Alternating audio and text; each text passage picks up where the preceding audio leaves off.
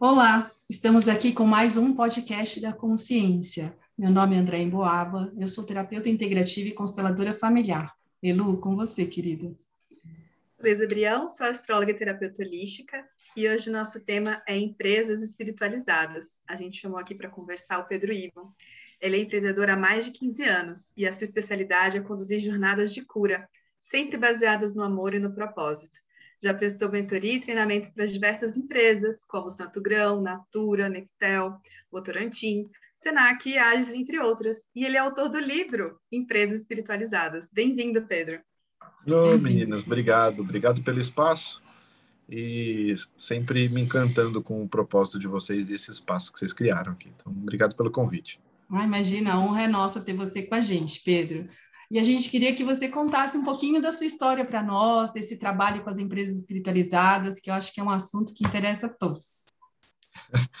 Tá bom, eu vou contando e vocês vão super me, me, me, guiando também, tá? Porque eu vou realmente contar o que vier na minha cabeça, porque cada vez que eu me apresento, eu me apresento de um jeito, né? Eu acho isso divertido até. O gostoso de fazer várias coisas que a gente pode mudar de papel, né, na hora de se apresentar, né? Então, vou aproveitar isso. É, eu acho que um jeito importante, que eu acho que já diz muito sobre o meu trabalho, sobre eu mesmo, é lembrar é, da minha infância. Porque eu acho que a minha infância, como todos nós, ela é fruto de muito de muita matéria-prima para o que a gente vem a ser e, e, o que a gente veio fazer aqui nessa essa jornada, né? E eu sempre fui uma criança muito introspectiva, mas muito mesmo, assim. É, isso não necessariamente é só uma coisa boa, tá? Porque a gente fala, nossa, que incrível. Não, isso também é fruto de muita ferida, enfim, como todos nós, né? Mas foi o caminho que me foi construído, assim. E aprendi muito cedo a, a entrar num lugar de introspecção que é um lugar tão profundo, tão profundo, que é um lugar quase de, de conexão com o infinito. Eu acho que aqui eu estou falando em metaforicamente, mas é, é bem isso mesmo. Um contato que eu conheço hoje como um contato muito profundo com o mundo da espiritualidade. Então, desde criancinha, para vocês terem uma ideia, eu gostava de. Uma das coisas que eu mais gostava de fazer era deitar na minha cama, me cobrir com lençol e ficar falando com o universo. Eu gostava de fazer isso. Eu me sentia como se realmente pessoas estivessem ali me ouvindo. É, o que acontece é que esse estado de introspecção, de profundeza, né? Porque também é um lugar que me, me encanta muito. Eu vivi boa parte da minha vida, o lugar das, das profundezas mesmo, né? Não necessariamente profundeza da, da, depressão, não é disso. É profundeza de gostar das coisas da raiz mesmo, de ir atrás, de ir até o, o âmago das coisas. É, quando eu entro no universo do trabalho, então eu, eu me formei em publicidade e propaganda, é, entrei no mundo de consultoria de empresas muito cedo, e aos 25 anos eu resolvi sair desse mundo corporativo e abrir minha própria empresa, é, da área de marketing e consultoria. É, marketing, publicidade e consultoria. E aí, quando eu entro nesse mundo, essa criança, ela, ao fazer os trabalhos de consultoria de marketing, ela tem uma habilidade treinada por muitos anos, por décadas, de olhar as profundezas daquilo que está sendo falado. Então, o cliente me relatava uma coisa e eu com a habilidade de ler aquilo que eu chamo hoje de um mundo do invisível. O que, que é que no mundo do invisível está sendo dito, mas que não está sendo visto? Ou outro jeito de fazer essa pergunta é: o que, que é que está causando as dores dessa empresa, mas que são inconscientes a essa empresa, que são subjetivas a essa empresa, que estão no mundo sutil? É óbvio que isso sempre feito de. Eu estou falando agora, mas na época eu não tinha essa análise. E aí eu entro no mundo do autoconhecimento em 2009 e, na verdade, entro, não, eu caio no mundo do autoconhecimento ou ele cai em mim, não sei dizer direito qual. E começo a estudar um pouco o caminho do autodesenvolvimento, me encanto muito por isso e descubro que tudo isso que eu fazia tinha um nome. É, tinha um nome, tinha pessoas, tinha teorias, tinha os conceitos e me apaixono por isso. E aí, nos oito anos que se seguem, eu começo a estudar muito profundamente isso e como é que isso é, dizia muito sobre o meu trabalho e como é que eu me aprofundava ainda mais para fazer o que eu já fazia naturalmente. E aí eu encontro o nome que é hoje meu motivo de vida, o nome da espiritualidade. Eu descubro que na verdade foi sempre o lugar, essa coberta que eu me cobria, essa profundeza, esse sutil, esse subjetivo, para mim tem um nome, chama-se espiritualidade. E aí eu começo a entrar de vez declaradamente agora com conceitos e embasamento no mundo da espiritualidade. E percebo que na verdade o que eu sempre fiz dentro da empresa que me foi o que me deu credibilidade e sucesso era a habilidade de encontrar o mundo da espiritualidade dentro do mundo das organizações, dentro do mundo do trabalho. E, e nesse período, eu falo isso de verdade, me vem o livro na cabeça. É, ele não foi planejado do ponto de vista, nossa, preciso ensinar as outras pessoas ou falar para as pessoas. Não, me veio. Me veio um dia num, num, num retiro específico e me vem, ó, você precisa escrever um livro e os capítulos são mais ou menos esses. Óbvio que os capítulos mudaram, tá? Então não é que foi tão óbvio, tão prático assim. Mas me vem, e desde que o livro foi lançado, que eu fui lançado nesse, nesse mundo de vez, entendeu? E de lá para cá, o que eu venho. De lá para cá foi 2017 o lançamento do livro, então faz quatro anos. De lá para cá foi o que o.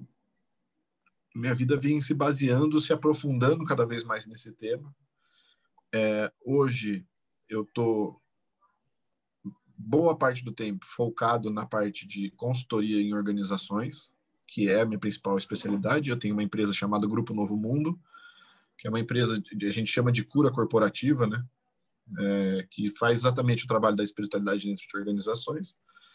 E resolvi aceitar o desafio nos últimos anos de levar isso para dentro da área pública. Como é que a gente leva a espiritualidade para dentro da política? E esse ano especificamente tem sido 70% do meu tempo aí tem sido especificamente na implementação desse mundo da espiritualidade dentro da área da política, dentro de um sistema da política. Então, e aqui estou. Então, acho que eu resumi aí em alguns minutinhos uma história longa. Não, mas eu quero saber mais. Tem muita coisa então, aí tá. por trás. Agora, agora vocês perguntam. Nossa, é muito, muito legal. É, me fala um pouquinho é, aí não, só fazer um comentário, porque eu falei para você antes da gente entrar, que eu adoro fazer links com a minha vida, né?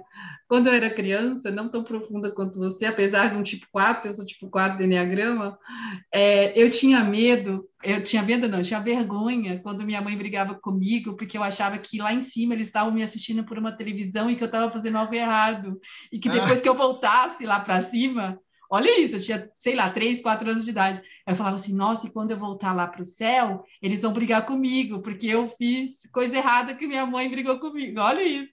E eu sempre nossa. achava que tinha alguém me assistindo por uma televisão.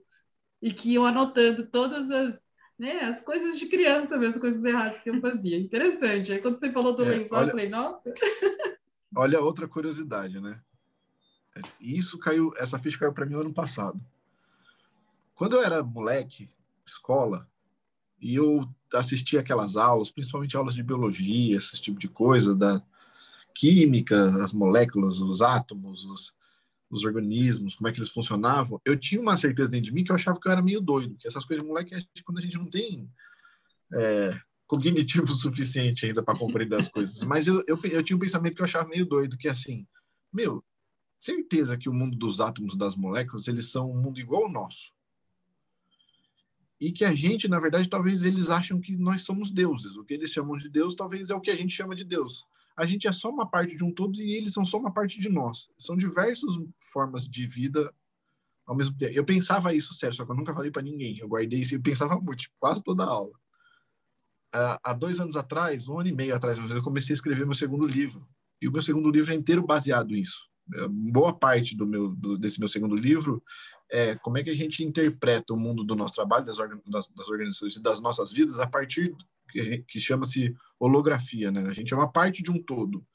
E se a gente é uma parte de um todo, existe primeiro uma inteligência muito maior do que nós e uma inteligência menor do que nós, que ela é absolutamente importante, porque sem ela a gente não existe.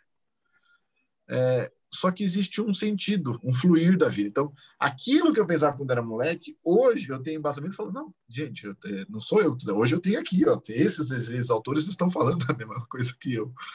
Então, é, é muito louco como, às, às, às, vezes eu acho que a gente vem programado com alguns conhecimentos antigos, né? Uhum. Eu acho que esse teve sempre dentro de mim também, que eu achava que eu era louco quando eu era criança e hoje tá, estou escrevendo um livro baseado nesse conhecimento. E esse, esse detalhe, desculpa, Lu, é, que você trouxe, que você pensa, que você imaginava quando era criança, existe um desenho que fala, que traz isso. Eu vou buscar para pôr aqui para os nossos telespectadores saber qual é, e te passo, que é aquela aquela florzinha dente de leão que você assopra e ela se espalha, é um elefante que escuta o mundo dentro dessa flor. E aí ele fica tentando salvar esse mundo a todo custo. E, e aí mostra os personagens dentro desse dente de leão e falando, né? Então, as, e aí falando da forma que a gente fala aqui, será que existe algo além daqui? E o elefante lá, eu, eu não estou ouvindo. Aí o outro, não, mas eu estou ouvindo um barulho. E aí ele tenta falar mais alto. E aí ele fica, Isso. o elefante, imagine um elefante está tentando salvar um dente de leão, né? Então, é muito legal, exatamente isso que você trouxe. Eu vou passar depois para você, para você assistir. É, muito... é, isso, eu quero muito ver. Eu acho interessante o que o Pedro comentou sobre essa criança, né? A gente leva essa criança para todos os lugares e no trabalho ela aparece muito, né? Como é que a gente foi acolhido, não foi? Como que a gente buscou também se acolher na infância, né? E a gente acaba não percebendo isso. Por mais que tenha RH, tenha aí um apoio psicológico, que a maioria das pessoas não procura empresa grande, tem lá psicólogo, mas a maioria tem vergonha de procurar, né, algum tipo de ajuda para simplesmente falar, eu não estou conseguindo interagir com as outras pessoas, eu não estou satisfeito, né? Tá faltando uhum. algo. E eu percebo que quando a gente se liga um pouco a essa criança que está com um senso de descoberta ali, né? Deixa eu ver o que eu posso fazer aqui, colaborar naquela inocência mesmo, de deixa experimentar, as coisas começam a ficar mais leves, né, no trabalho. E eu acho que as pessoas acabam. Essa é uma opinião mesmo minha aqui, né? De, de observação, de atendimento, de comentário, de, enfim, estudos paralelos. Mas é, é uma sensação, assim, de que, sem perceber, a gente não está alimentando essa criança e a gente espera que os outros alimentem, que a empresa alimente, a empresa traga coisas para a gente que se a gente não pedir, nunca vai trazer. Se a gente não sabe também qual é o nosso papel, como é que a gente sabe ali é, o que, que a gente está produzindo e o que, que a gente está contribuindo para algo muito maior, né? Então, essa criança fica meio perdida. Às vezes ela aparece numa situação de reunião, numa situação de feedback que não deu muito certo, nas faltas do trabalho, no burnout. Aí a gente presta atenção que tem alguma coisa errada dentro da gente, né? E não na empresa. Você percebe isso, Pedro? Quanto que é, essa falta de olhar para a criança também é uma falta assim desse olhar mais leve, mais inocente de será que tem algo maior aí? Será que tem algo além, né, do receber, pagar as contas, tá, embora? Como que você faz essas relações sim, da criança com sim. a espiritualidade? Sim, muito. É porque assim, é, o mundo da espiritualidade ele tem um um viés que talvez seja eu vou ousar dizer isso, né? Porque não, acho que é ousado da minha parte tentar traduzir isso. Mas talvez seja o mais belo do mundo da espiritualidade, que é o encantamento. É o encantamento pela vida. É, é o que dá significado à existência. É, é, o, é o sabor da vida, de alguma forma. Senão a gente se alimenta de uma comida sem gosto. Se a gente perde, se desencanta com o mundo da, da espiritualidade. Dá para sobreviver comendo comida sem gosto? Dá para viver a vida inteira. É gostoso? Aí eu acho que provavelmente não. E a criança, ela tem desde cedo, porque a gente vem programado para isso, o encantamento pelas coisas sutis. E os sutis aqui, de novo, pode ser a criança ela se encanta com um graveto.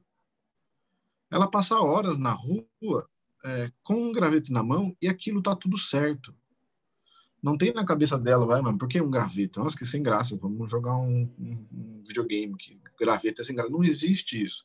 Porque ela encontra no, no dia a dia, no prazer, nos prazeres pequenos da, das coisas, o significado, esse encantamento, que é, vem de uma energia sutil. Que a criança está ali, ela está vivendo o mundo dos sonhos.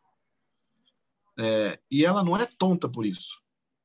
É, e a gente começa a julgar essa criança que é deixada para trás como a inocência ruim, a, a, inocência boba. Ao invés de entender que, na verdade, o encantamento do sonho nunca era para ter perdido. Era para a gente ter juntado a experiência, o amadurecimento, a, a cognição verdadeira com o mundo dos sonhos. Não era para ter perdido isso. E a gente julga essa criança como muito boba, a ponto de que ela vira a criança ferida. Ela vira aquela criança anímica dentro da gente que a gente guarda num baú porque aquilo não nos serve. E a gente não, a gente não sabe que o nosso inconsciente grita para a gente todos os dias é essa criança dentro do baú que foi guardada. Uhum. E aí, durante as coisas vão acontecendo na empresa, como eu não tenho a habilidade dessa visão sistêmica, a, a, a coragem de olhar para dentro, que é exige uma coragem, eu culpo e analiso as coisas somente com aquilo que eu consigo ver, que é a isenção da espiritualidade dentro do mundo do trabalho. Uhum. Quem que eu vou culpar? Eu vou culpar meu emprego, eu vou culpar meu chefe, eu vou culpar é, o meu salário, eu vou, comprar meu, vou culpar meu cargo, vou culpar. E eu não vou entender que, na verdade, esse meu incômodo é uma criança gritando. Sim. É, e aí acontece uma coisa que eu acho que é super importante, que talvez é uma das coisas que eu mais falo, porque por mais que eu fale, gente, eu sei que eu vou falar aqui, as pessoas vão ouvir, vão concordar, mas depois de dois segundos vão esquecer o que eu falei. É, as pessoas acreditam que o encontro com o propósito vem desse mundo material. E aonde que isso se manifesta? Pedro, o que, que eu preciso fazer? Qual que é o propósito que eu vim fazer nessa vida? Essa pergunta já é uma pergunta do mundo da matéria. Perfeito. E ela não percebe que encontrar felicidade no trabalho Óbvio que tem a ver com movimentos de, às vezes, pedir demissão, ou trocar de lugar, ou se encontrar em outro. Óbvio que tem isso. Mas se você não encontra essa criança que está gritando, gente, eu posso te dar o trabalho do Papa, posso te dar, dar, o trabalho de Martin Luther King. Você não vai encontrar propósito ali. Eu posso, eu posso materializar o propósito da sua vida na sua frente. Se você não ouvir essa criança, não dá para o propósito se realizar, porque o propósito ele precisa do mundo do encantamento. O propósito precisa do mundo dos sonhos. Se você não tirar essa criança do baú, não adianta você ficar. Isso, aí o que, que as pessoas fazem? Ah, preciso sair do meu trabalho, preciso procurar emprego, vou fazer outra faculdade. É, esperando que isso resolva o problema do propósito. Óbvio, de novo, que esses movimentos são importantes, não estou falando para não ser feitos. Uhum. É, mas não é sobre isso. E aí o que acontece às vezes, eu atendi pessoa física muito tempo, né? Que eu vi muitas vezes acontecendo é depois que o trabalho se conclui, no sentido de curas internas, esse tipo de coisa, às vezes o próprio trabalho que ela já estava se torna uma coisa de realização. Sim. Nossa, mas não mudou nada, meus chefes são os mesmos, sim, mas você é uma outra pessoa. E aí abre um mundo de possibilidades que a pessoa fala, nossa, nem acredito que eu fazia isso dessa forma, estou no mesmo lugar, só que hoje eu faço de uma outra forma e tem pessoas hoje falando, nossa, que interessante. É, a gente precisa cada vez mais, por isso que minha vida se baseia muito nisso. Resgatar o que é essa espiritualidade, esse mundo do encantamento, que passa pelo processo de cura, que passa de olhar para a vida como um, um sonho mesmo. As pessoas também, do mesmo jeito que elas fazem com as crianças, elas fazem com sonhos. As pessoas acham que sonho é uma coisa besta. Que não serve, ah, mas sonho não serve para nada. Não, sonho serve. Sonho serve para dar sentido para a vida. A esperança serve para dar sentido para a vida. Eu não me interesso nem um pouco por uma vida sem esperança. Ah, mas se a gente, olhar para a realidade, que esperança a gente vai ter? Tá, mas a esperança não vem do mundo da realidade. A esperança vem do mundo dos sonhos. Aliás, a gente bate muito nisso aqui, eu bato muito com os clientes nessa questão do confiar, né? Na confiança em que somos auto, autorresponsabilidade, né? É, somos co-criadores da nossa realidade. Quando a gente toma para si essa autorresponsabilidade de tudo o que acontece ao nosso redor é nossa responsabilidade, e a gente é co-criador disso, e quando a gente inclui os nossos sonhos nisso, nesse, nesse lugar, a gente vai né, florescendo e co-criando cada vez mais coisas boas ao nosso redor. Né? E eu tenho. É, e eu, como eu trabalho com constelação familiar, que você deve conhecer um pouco, é, e eu vim de um lugar, né, dessa dor muito grande da criança, do abandono, né, do, né, daquela coisa muito pesada e tive uma vida desafiadora e a constelação conseguiu me ajudar nesse processo. É, e aí é onde a gente, né, tanto eu, Elu, Elu, a gente trabalha em parceria em muitas coisas, a gente tenta mostrar, né, Lu, é, é isso que você fala, às vezes as pessoas compreendem, mas não seguem que é esse olhar para a vida com outro olhar, com esse olhar mesmo de esperança, de que a gente é capaz sim, que a gente pode sim, né? E eu trago isso muito na constelação, que é o dizer sim à vida. Assim como ela se apresenta. E quando você consegue tomar isso para si do jeito que é, a coisa floresce.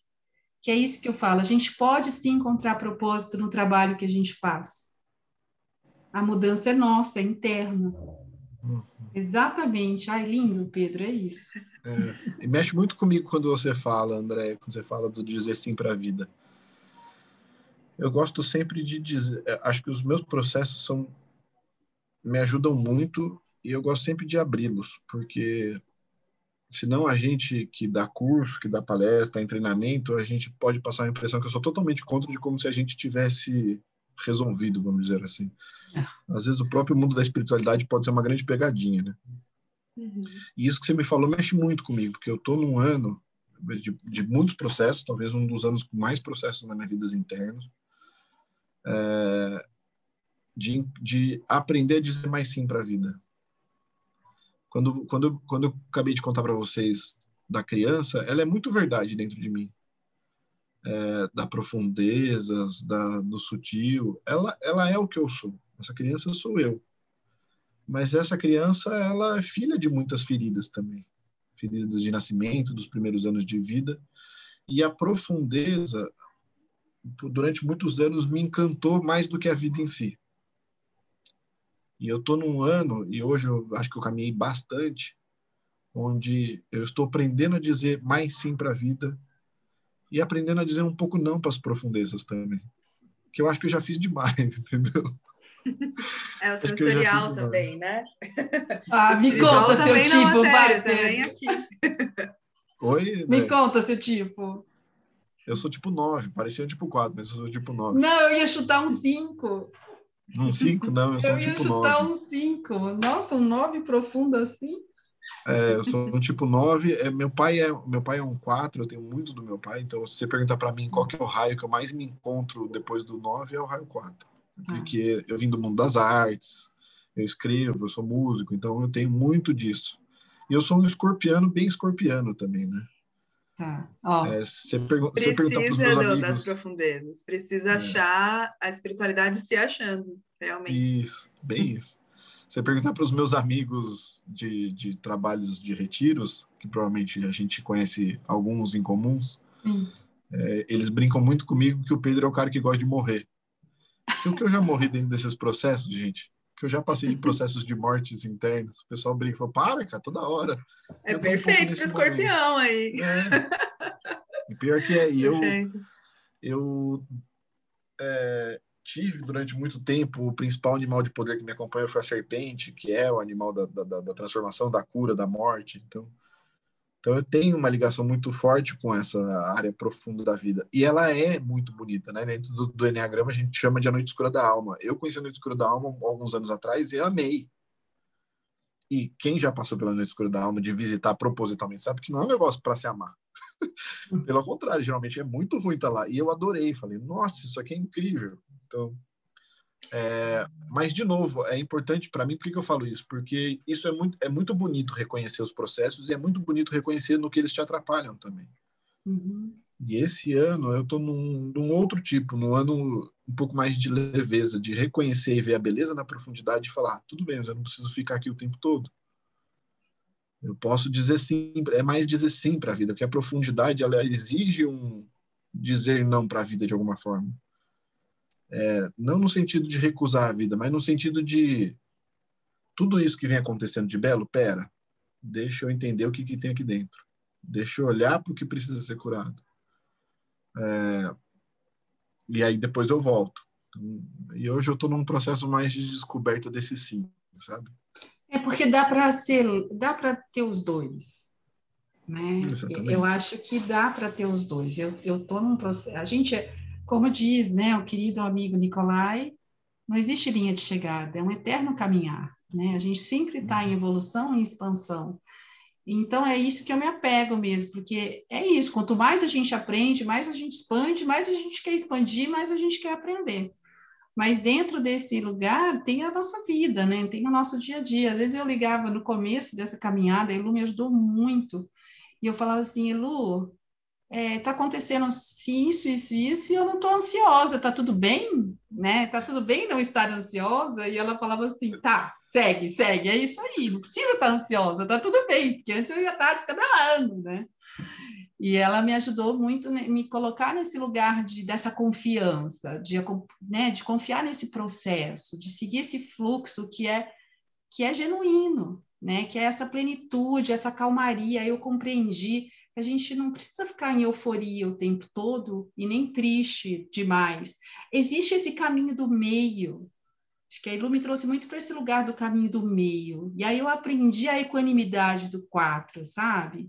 Claro que existem momentos ali que você fica, oi, né? E que ótimo que existam que é, momentos, né? E faz e aí, parte. Faz parte. E aí a gente continua nessa busca, um pouquinho aqui, um pouquinho ali. Eu fiquei uma fase também muito ansiosa, por essa ânsia do resolver tudo interno. Mas a gente não consegue, né? Tudo de uma vez. Aí a gente aprende a ter essa, essa paciência de, de dizer sim a tudo. Porque a constelação me trouxe isso, sabe, Pedro?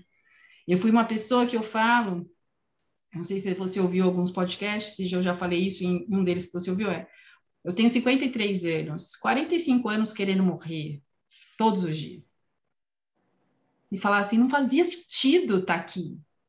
Não fazia sentido a vida das pessoas, né? Eu ainda tinha um certo privilégio, entre aspas, apesar de eu ter passado fome, eu tinha um certo privilégio baseado em outras nações falava assim, como assim, né? As pessoas escolhem nascer na Etiópia, passando fome, né? E isso para mim me doía muito, né? E a, o, o quatro que introjeta, eu sofria muito com as dores do mundo, literalmente. Quando eu entendi que caiu as fichas mesmo desse meu lugar, né, de tomar esse pai, essa mãe, como foi, de tomar a vida como ela é, de dizer sim, compreender, foi uma compreensão tão lúcida no sentido de tudo é como é, e são escolhas, e quem sou eu para julgar a pessoa que nasceu lá na Etiópia, quem eu penso que eu sou, né, para me achar melhor que ele, foi uma escolha, como é a escolha do mendigo, né, como é a escolha de, de cada um de nós.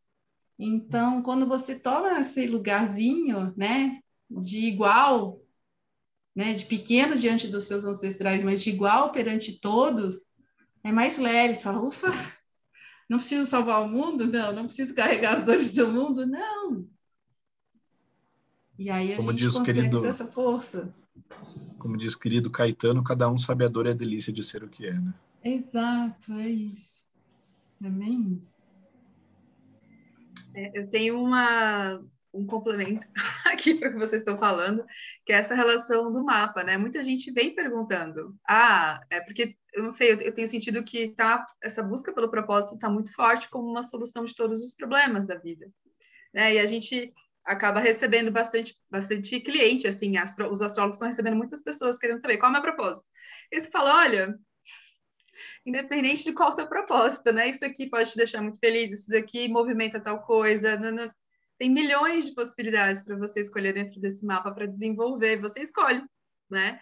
E a pessoa fica até assustada, como assim não tem um? Não é uma missão? É. Que bom que não é uma missão, que bom que você veio gêmeo com seu irmão no mesmo horário, e cada um vai para um lado diferente, né? Porque escolhe, vai, vai construindo a própria vida. Então, queria assim é, deixar muito claro essa essa possibilidade de se encontrar sem necessariamente ter certeza de um propósito, né? Eu percebo isso em pessoas que eu atendo há muitos anos, assim, que na primeira sessão tinha essa ânsia, e aí com alguns ajustes, não só com mapa astral, com terapia, esporte, enfim, foi se encontrando no próprio trabalho, na própria área, exatamente como o Pedro uhum. falou, e, isso, e agora estão ali felizes ou mudando de trabalho, mas muito mais conscientes né, das necessidades, do porquê que está mudando. Não é só porque a uhum. criança está emburrada e com dificuldade de lidar com aquele chefe, com aquele padrão, né, de bater ponto, enfim.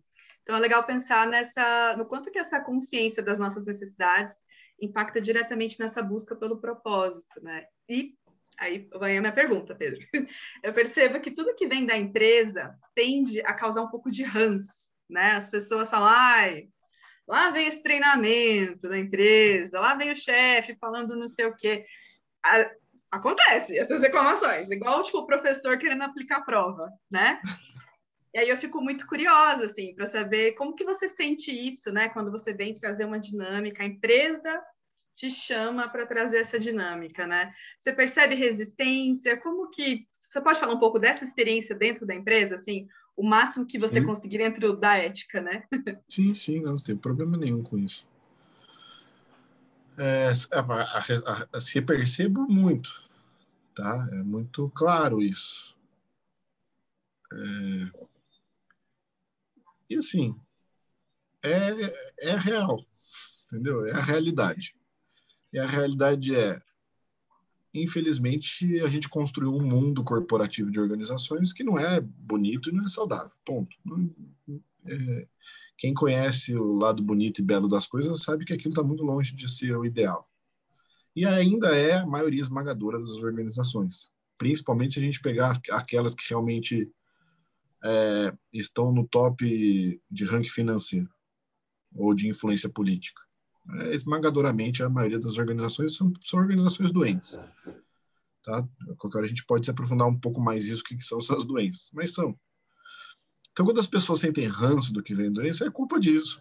E, tipo, eu super, eu super não julgo. Eu talvez sentiria também. Uhum. Porque, meu, você me bate tantos anos, tantos anos, tantos anos, agora vem falar que vai fazer carne. Tá, tá com o jornal na mão, sabe o cachorro que apanha?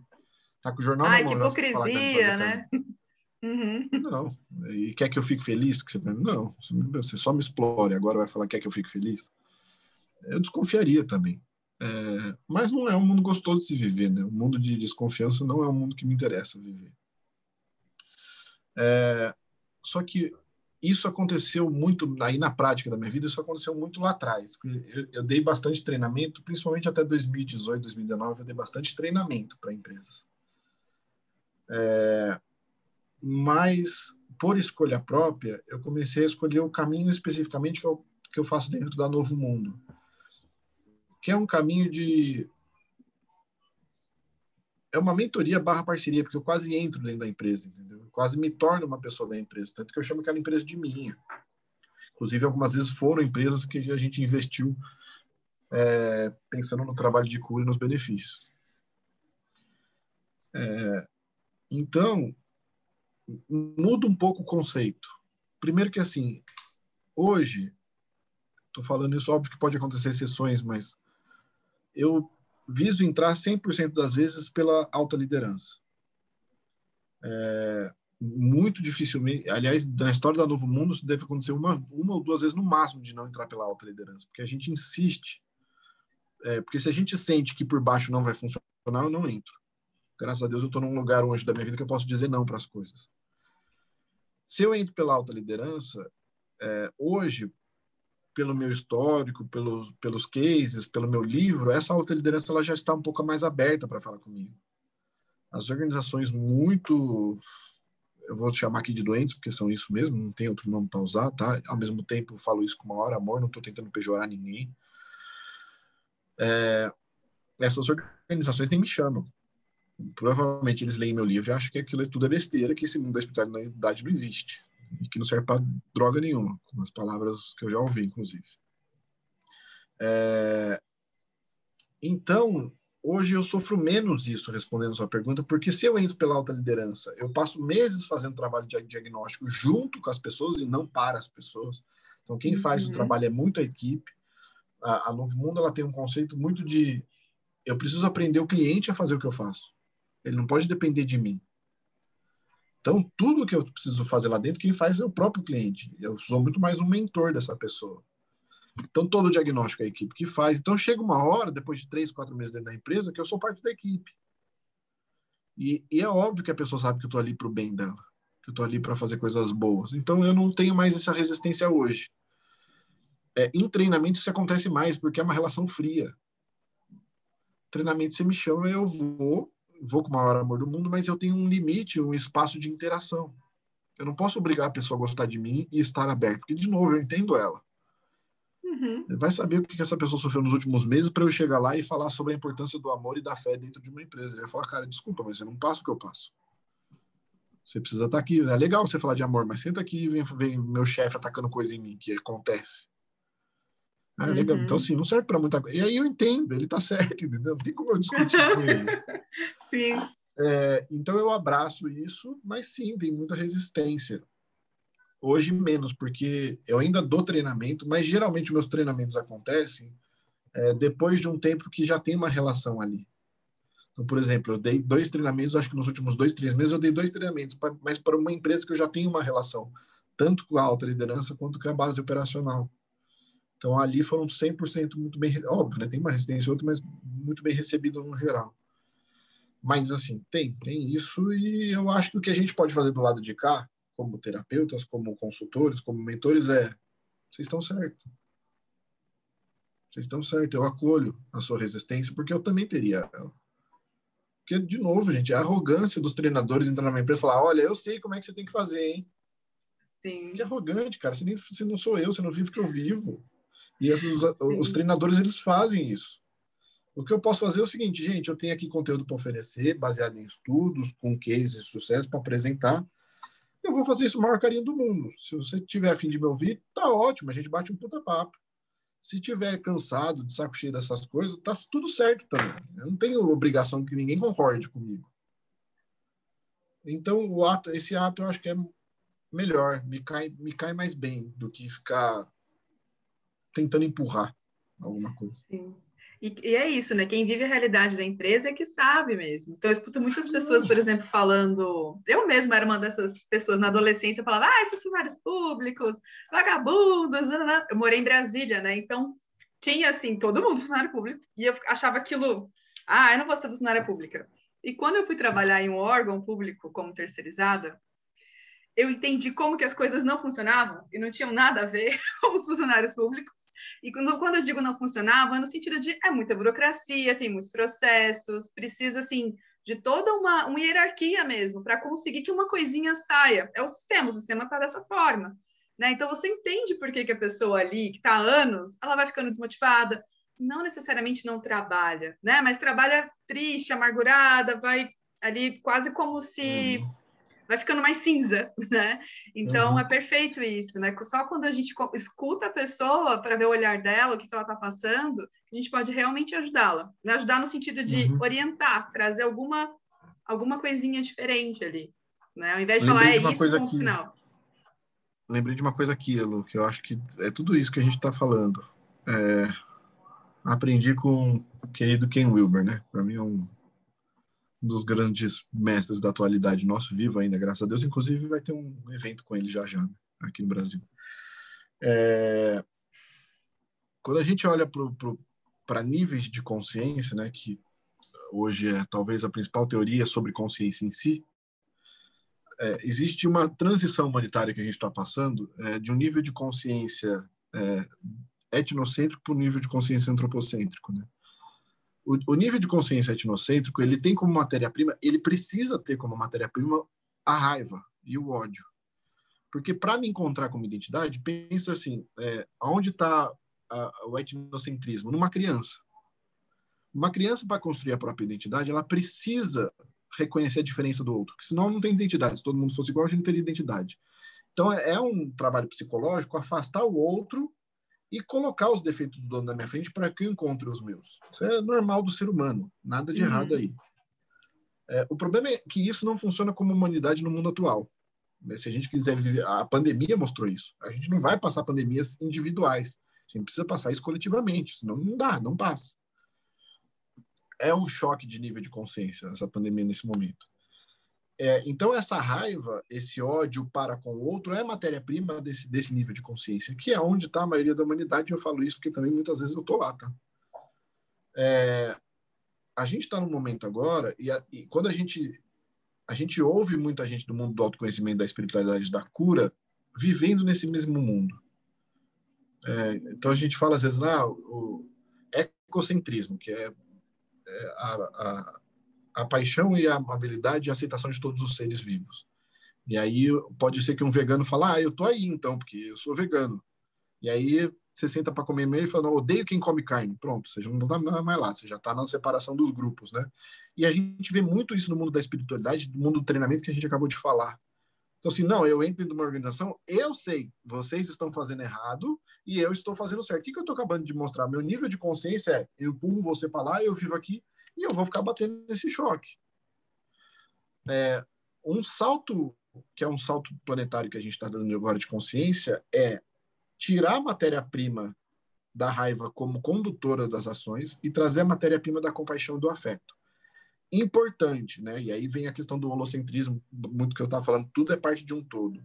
A raiva faz parte dessa, dessa condução de vida. É a mesma coisa que renegar a criança, se a gente renega a raiva. Só que a raiva não pode blindar o afeto e a compaixão. A raiva ela precisa estar a favor do afeto. E é um tipo 9 do Enneagrama falando aqui, tá, gente? A raiva ela precisa existir conduzir a sua vida, mas em nome de um afeto e de uma compaixão. E aí eu dou um salto de consciência e eu começo a perceber a beleza e me encantar. Eu falo encantar porque não é. Ah, eu suporto você. Não, suportar é horrível. Não quero que ninguém me suporte. Eu suporto você e acho que eu estou sendo. Não, não é suportar, é se encantar com a beleza daquilo que é diferente de mim e falar, cara, que incrível isso. E aí aceitar toda essa diferença como uma grande aprendizagem. É, o, o Wilber chama isso de boomerites, né? Que é uma é uma dificuldade que a gente tem num salto planetário do mundo de consciência novo que vem nascendo. Ele, como ele é muito mais ele é mais humano, é, ele é mais é mais humano mesmo. Ele tem um pouco mais de compaixão, só que ele renega aqueles que são diferentes. E isso é uma ferida do nível de consciência antigo, principalmente do século passado. E a gente não percebe que a gente está fazendo a mesma coisa. No mundo da espiritualidade do autoconhecimento, gente, eu preciso ser sincero, mas é a maioria esmagadora das pessoas. Pessoas que têm um certo estilo de vida e acredita que esse certo estilo de vida é melhor do que o outro. E aí renega pessoas que não estão não tão no mesmo nível. E uma coisa eu aprendi comigo mesmo. Quanto mais eu me curo, quanto mais eu cresço, mais eu percebo que eu sou igualzinho a todo mundo, gente. E aí, quanto mais trabalho eu faço, eu falo, nossa, gente, eu, sou tão nossa. idiota quanto todas aquelas outras pessoas que eu sempre achei que. Então eu sou mais, eu sou mais um, entendeu? Eu percebo isso sério. Já aconteceu de eu falar, meu, eu sou a mesma droga que todo mundo aqui, né? É Nos Nossa, de novo eu tô sentindo isso, não é possível, não é possível. Não é possível, exatamente como a gente se sente. Mas eu tô sendo egoísta, eu tô julgando, isso, eu, eu tô isso, eu tô com raiva, e eu que sinto muita raiva. Com raiva, que raiva de sentir raiva. eu achei mas legal é, que você é, trouxe. Essa Pode falar, Pedro. Essa é a beleza da aceitação, né, gente? É olhar e falar, cara, é, é, aí, a chave está aí, né? A gente pegar as grandes filosofias espirituais, as, as, principais religiões, a gente pegar o Enneagrama na lei do três, a gente pegar aqui no Uber na transição de consciência, se a gente pegar todas as, todas, eu, eu, falo, eu fiz um vídeo no, no Instagram sobre isso. Estuda todas elas, todas elas vão falar a mesma coisa. O ponto de virada está na aceitação do diferente, seja dentro da gente ou não. Quando eu falo assim, eu sou, e é óbvio tem brincadeira aqui, né? Eu sou a mesma droga que todo mundo. Quando eu falo isso, uma estrela brilha diferente dentro de mim. Porque eu acabei de aceitar aquilo que eu não gostava. E aí é a criança lá dentro do baú que falou: oh, graças a Deus você me ouviu. Me trancou a vida inteira aqui dentro. Eu estou gritando. Eu sou birrenta, essa criança. Eu sou birrenta. Só que o fato de eu ser birrento, você não me aceitou sendo birrento. E aí você me trancou no baú. E é óbvio que eu vou continuar sendo birrento e gritando daqui de dentro. Quando eu falo assim, gente, eu sou mesma droga que todo mundo, eu tô abrindo esse baú. E eu falo para minha própria criança, fala, cara, seja bem-vindo. No Enneagrama a gente tem os movimentos de flash e tem o movimento de flash da criança ferida. Que é voltar e falar, cara, isso que eu sempre achei horrível nos outros, eu sou, minha criança era isso pra caramba. É, e a nossa cultura é muito que é a cultura do etnocentrismo, né, da, da, da, separação, ela é muito julgadora. E a gente julga algumas características como negativas, por exemplo, criança birrenta, ou criança triste demais, ou uma criança que se acha melhor do que as outras. A gente acha isso negativo. E ela é só uma criança. Não tem nada de negativo nisso. Ela está aprendendo a construir uma própria identidade. E a gente faz isso com a gente, a gente faz isso o tempo todo. A gente precisa parar com essa mania de criticar, porque eu estou falando porque a Andrea falou e eu, eu vi exatamente a mesma coisa que ela faz. Oh, tá eu aqui de novo egoísta, olha eu aqui de novo fechado. Eu faço exatamente a mesma coisa, André. Eu me percebo. Só que é nessa hora que eu percebo que o encantamento acontece. Que eu falo, putz, que bom que eu tô me aceitando assim. É, quando a gente consegue reconhecer, né? Eu falo, a gente sempre vai ter nossos deslizes aí. Mas importante é que a gente reconhece, né? Que tá tudo bem. É, ser gentil com a gente mesmo, né? Realmente acolher essas sombras, porque faz parte. A gente é, é o todo, né? Não tem como separar. A gente é o todo. Então, e aí a gente se conecta com o todo. Eu acho que é bem por aí mesmo. E é muito. Quase me fez chorar aqui, mas é a pura verdade. É, tô, tô junto. Mas, Ivo, eu quero que você fale. Ai, desculpa, não pode falar. Tudo bem. Lex, me lembrou muito essa discussão, né? Era de aquário, era de peixes, lá lá. E eu não vou ficar apontando o que está certo e o que está errado, porque eu acho que se você sente conexão com o texto e te fez bem, beleza, segue isso. Mas, assim, a ideia, né, pela astrologia que eu estudo, é que a gente ainda está nessa era de peixes que traz os princípios crísticos de vamos olhar para o outro, vamos observar justamente esse todo, olha o Olos que está acontecendo aí, fala sobre amor, um amor maior, um amor incondicional. A gente saiu de uma era de Ares lá com o Império Romano, a era da raiva, aquela coisa de né, vamos conquistar, vamos, vamos guerrear, escravizar lá, lá. Mas olha o tanto de essa energia da raiva, né, que ainda tá, e a gente ainda está descobrindo como ser um pouco mais inocente, como estar tá na presença do outro, assim, ficar buscando o tempo inteiro mecanismos de defesa, de acusação, né, que o outro nos acolha. Então, assim, independente do texto aí, quem está ouvindo a gente, que você acredita se era de aquário, não é? Gente, a era de peixes ainda precisa ser sentida dentro da gente. Essa ideia mesmo de eu tenho questões para resolver, o outro também, e quando eu resolvo, eu colaboro com o todo. Né? A gente está todo mundo conectado o tempo inteiro. Então, uma coisinha faz diferença para toda a comunidade. Então, isso ainda precisa ser trabalhado. Né? Não esperem portais abrindo para resolver os nossos problemas. Então, é muito importante essa consciência agora, né? Isso inclui na empresa, né? Tentar fazer coisas ali diferentes na empresa, com um consultor ou por conta própria, acho bem interessante para esse processo, né? Sim. É aceitação a palavra, né? Sim. Pedro, mas eu não quero perder, porque eu, eu anotei aqui umas coisas. Eu quero muito que você conte dessa nova proposta aí de trabalho que você falou que você está bem focado nessa questão da espiritualidade com a política. Eu acho, eu achei incrível. Pode trazer um, porque eu trabalho, eu faço um projeto com uma amiga que é da de Brasília, né, que ela trabalha dentro do é, dentro da do parlamento lá, digamos assim, e ela faz um trabalho de de um coach mesmo, parlamentar, trazendo propósito para os mandatos, e eu constelo esses, esses candidatos e agora esses futur, futuras candidatas, porque ela, hoje ela foca só em mulheres na política. Então, eu achei muito interessante você trazer para esse viés.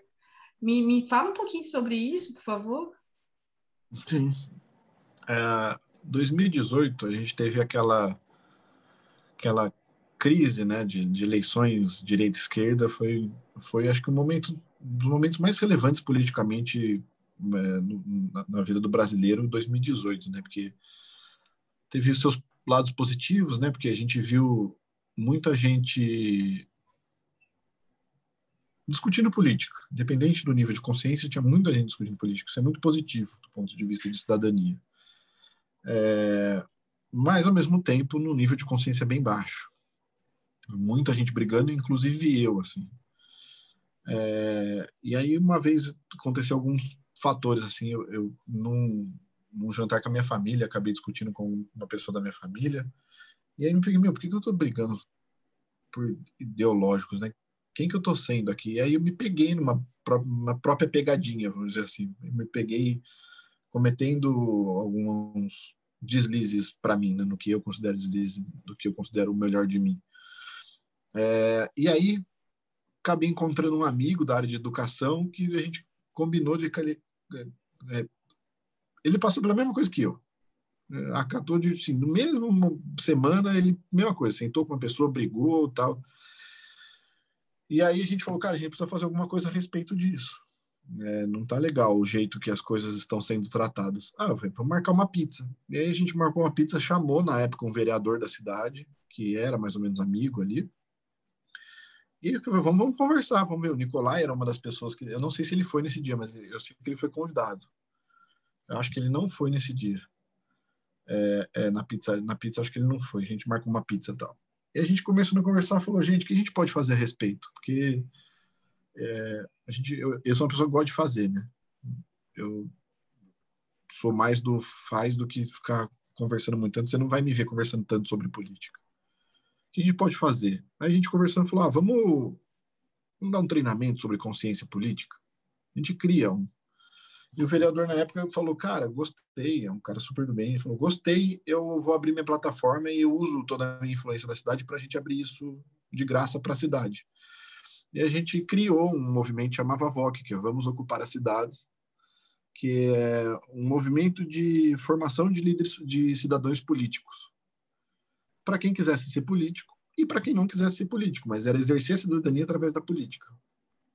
E foi um sucesso, assim, foram mais de 300 pessoas inscritas, foram dois anos de treinamento, teve muitos encontros, e a base do treinamento era autoconhecimento. Então, quase que o primeiro ano inteiro foi trabalhos de autoconhecimentos e curas, como um convite de você só pode é, entrar na vida política a partir do momento que você passa por aquilo que você acredita para o mundo, né? Seja a mudança que você deseja ver para o mundo.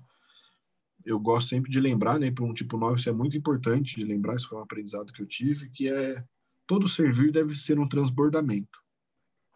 A gente precisa transbordar. Não adianta eu fazer o bem para o outro e não fazer o bem para mim. O amor que eu entrego ao outro precisa transbordar de mim. Então, muito baseado nisso, a gente criou essa formação.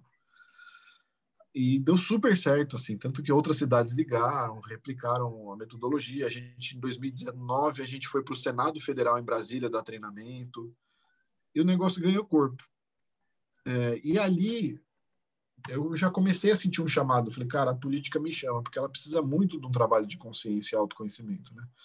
Para ser sincero, eu acredito que é o principal trabalho que a política precisa como, como sistema. Não tenho dúvida que é por lá que precisa começar. E aí o que aconteceu foi no ano passado, de 2019 para 2020, esse vereador amigo nosso, que criou o negócio, foi eleito prefeito da cidade. É, e foi uma festa, assim, porque ele conseguiu quebrar mais de 80 anos do mesmo grupo é, de poder. Assim, 80 e poucos anos, mesmo grupo de poder na cidade. Ele foi o primeiro agora, depois de essas décadas aí de, de, de, de mesmo uma consciência baixa, de, de um grupo específico de poder político. E aí, em janeiro desse ano, eu estava tirando férias, voltei de férias, ele me chamou para almoçar e o convite foi mais ou menos o seguinte: tá afim de fazer o que você veio fazer, só que agora dentro da área pública? Porque agora não é mais como consultor externo, agora é interno. E, bicho, eu fiquei, eu não vou mentir que passei umas duas semanas refletindo por todos os âmbitos diferentes, porque esses chamados dão uma assustada, e resolvi aceitar. Então, hoje, eu sou. É, é engraçado, né? Porque esse cargo já existia. Olha como as coisas caem no colo, né? Cargo já existia, não foi nem criado. Hoje eu sou diretor de desenvolvimento humano dentro da prefeitura. E venho fazendo um trabalho de como é que, como é que eu crio um sistema, eu falo um sistema para que ele possa ser replicado, é, para transformar a cidade como referência de autoconhecimento na, em serviço público. Então, estou desde fevereiro, treinamento atrás de hoje de manhã teve um, amanhã à tarde tem outro, quinta e sexta tem mais dois. Estou o tempo todo fazendo treinamentos de autoconhecimento dentro da área pública, com esse viés que é o que eu venho entregar, que é a, a transformação da política que começa pelo mundo do autoconhecimento e do mundo da, da autocura. Tá mutado, André. É, a cidade é Mogi? Isso. É Mogi das Cruzes? Ah, que legal. Mogi das Cruzes. Que legal. Estive algumas vezes em Brasília também, vocês citaram, conheço pessoas de lá. Estive algumas vezes em Brasília fazendo esse trabalho também. Mas hoje, basicamente, é, é, é, a gente tem como plataforma realmente criar uma cidade que seja referência, e, uma, e o meu papel como referência é que seja uma cidade de referência em autoconhecimento. Uhum. É, Para quê? Para que a gente possa ter um, uma referência, uma, uma cidade de inspiração para outras cidades fazerem o mesmo. quem sabe se a gente conseguir fazer isso, a gente inspira e muda esse país de alguma forma. Eu acho que eu ouvi falar desse projeto pela Tatiana Vial, acho que ela foi convidada para dar alguma palestra lá. Foi, foi. foi. É, a Tatiana ela sobre comunicação. É, ela é muito minha amiga, a gente tem umas trocas aí também. Ah, que legal, ela me falou sobre a esse Tati projeto. É uma querida. Ela é uma, é uma grande querida. amiga. Fez podcast aqui com a gente também sobre comunicação. Foi muito legal. Ai, que lindo, Pedro. Não sabia desse, desse desfecho aí do seu da sua carreira aí. Que legal, ah, incrível, incrível. Gente, vocês, não sei se vocês perceberam, mas eu gosto de desafio. É tipo assim, aonde que está a encrenca? Ah, é a espiritualidade dentro das organizações, é para lá que eu vou. Hoje, graças a Deus, isso deixou de ser uma encrenca, já está bem mais aceito. Quando eu lancei o livro, eu era louco. É, mas hoje já está mais aceito. Agora eu falei, onde que está encrenca? Na política? Vamos levar para a política. Então, acho que eu vim aqui para causar esses, essas bagunças mesmo. E você sabe que eu gosto né, de falar disso, eu fiz direito, né, eu sou advogada de formação, literalmente, e eu gostava muito de ciências políticas, e eu falava assim, né, que eu nunca quis ser política porque eu tinha vergonha da nossa política, mas eu acreditava no, na política, entendeu? Eu achava que era possível. E hoje eu falo, né, jamais viveria nesse mundo político, nunca me candidaria a nada, mas eu acredito no Brasil, cara. Eu acredito. Eu também. Eu é, também. acreditar, gente. Eu acredito.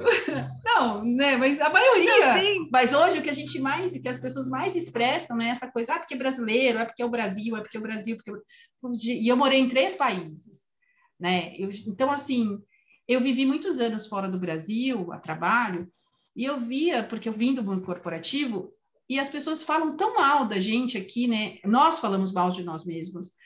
Mas a gente tem muita coisa boa. Né? E todo o país tem o seu lado também negativo, as suas dificuldades. Quando você mora, que você vive o dia a dia, você começa a entender algumas coisas. Aí você fala, ó, oh, não é bem do jeito que me contaram, né? Então a gente começa a perceber assim, cada um tem os seus desafios, cada um tem suas culturas, e eu falo, quando eu voltei a morar no Brasil, as pessoas falavam assim: Nossa, mas você se adaptou? Eu falei: É como se eu nunca tivesse saído, na verdade, porque eu voltei por opção, eu quis voltar.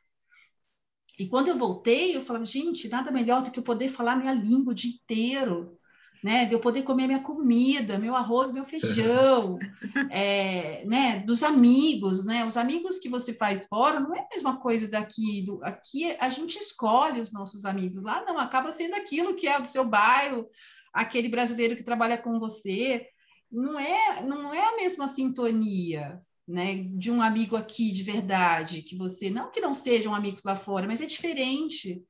Então eu falo assim, não vale a pena, né? Eu morava, tipo, meu último trabalho, que eu era diretora de marketing, morando em Toronto, na esquina do meu trabalho, numa super escola, super bem conceituada, com visto canadense. Eu falo, não, eu não quero, não era ainda, sabe? Faltava é, o que é nosso, que é só nosso, que só nossa cultura consegue nos dar. Então, quando eu voltei, eu voltei com muito amor pelo Brasil, sabe? Coisa que quando eu fui embora, eu falava assim, eu nunca mais volto. Mas quando você consegue virar essa chavinha em relação ao nosso país, e a gente tem muita coisa boa, muita coisa para fazer, muita coisa para expandir, e eu super acredito. Nossa, eu fico assim, nossa, muito feliz com esse projeto. Nossa, maravilhoso, Pedro, que isso se expanda. Meu desejo é que se expanda por todo o nosso país, e tomara, vamos fazer tomara, isso acontecer, gente. né? Virar uma cidade modelo, né? De para que uhum. isso possa se expandir. Maravilhoso. Parabéns. E para todo tomara, mundo gente, que que está assim desmotivado, desanimado com tudo que tá com, com tudo que acontece, né? Assim, desde notícias a essas discussões políticas que ficaram mais intensas, eu tenho atendido cada vez mais. Queria falar que eu tenho atendido cada vez mais pessoas que estão realmente empenhadas em fazer algo pela comunidade, assim, né? Seja dentro da política, tipo, eu vou me candidatar, aqui eu, eu tenho essa energia X, vou pensar nesses projetos, de sustentabilidade, de história, de educação, enfim, ou buscando uma forma de ajudar né, o uhum. governo aí dentro da própria empresa. Então, tem muita gente chegando aí cada vez mais empenhada nos últimos três anos e esse impacto vai ser visto em algum momento, assim, vai, é, vai, vai a gente vai conseguir ver e vai conseguir aproveitar. Né? Então... Eu acho que então vai vir ainda a gente vai, a gente vai viver a nossa primavera ainda nesse país. Com certeza. Pedro, a gente está chegando ao final do nosso podcast. Temos perguntas? Acho que fizemos todas. Sim. Pedro, foi uma honra, foi maravilhosa a nossa conversa, conversa muito com o que eu sinto, com o que a gente sente, com o que a gente compartilha, eu e a Lu, nos bastidores também, a gente troca muito. Foi realmente, me falaram que eu ia me surpreender com você e foi realmente surpreendente ter você com a gente. Muito grato por você ter aceito o nosso convite. Obrigado pelo carinho, meninas, de verdade mesmo. É, eu gosto assim, uma conversa entre amigos. Então, gratidão pelo espaço assim que vocês criaram. Obrigada, querido. Elu, te amo, amiga. Obrigada, viu? Então é isso, gente. Ficamos aqui com mais um podcast da consciência. Até a próxima semana. Tchau, tchau. tchau, tchau.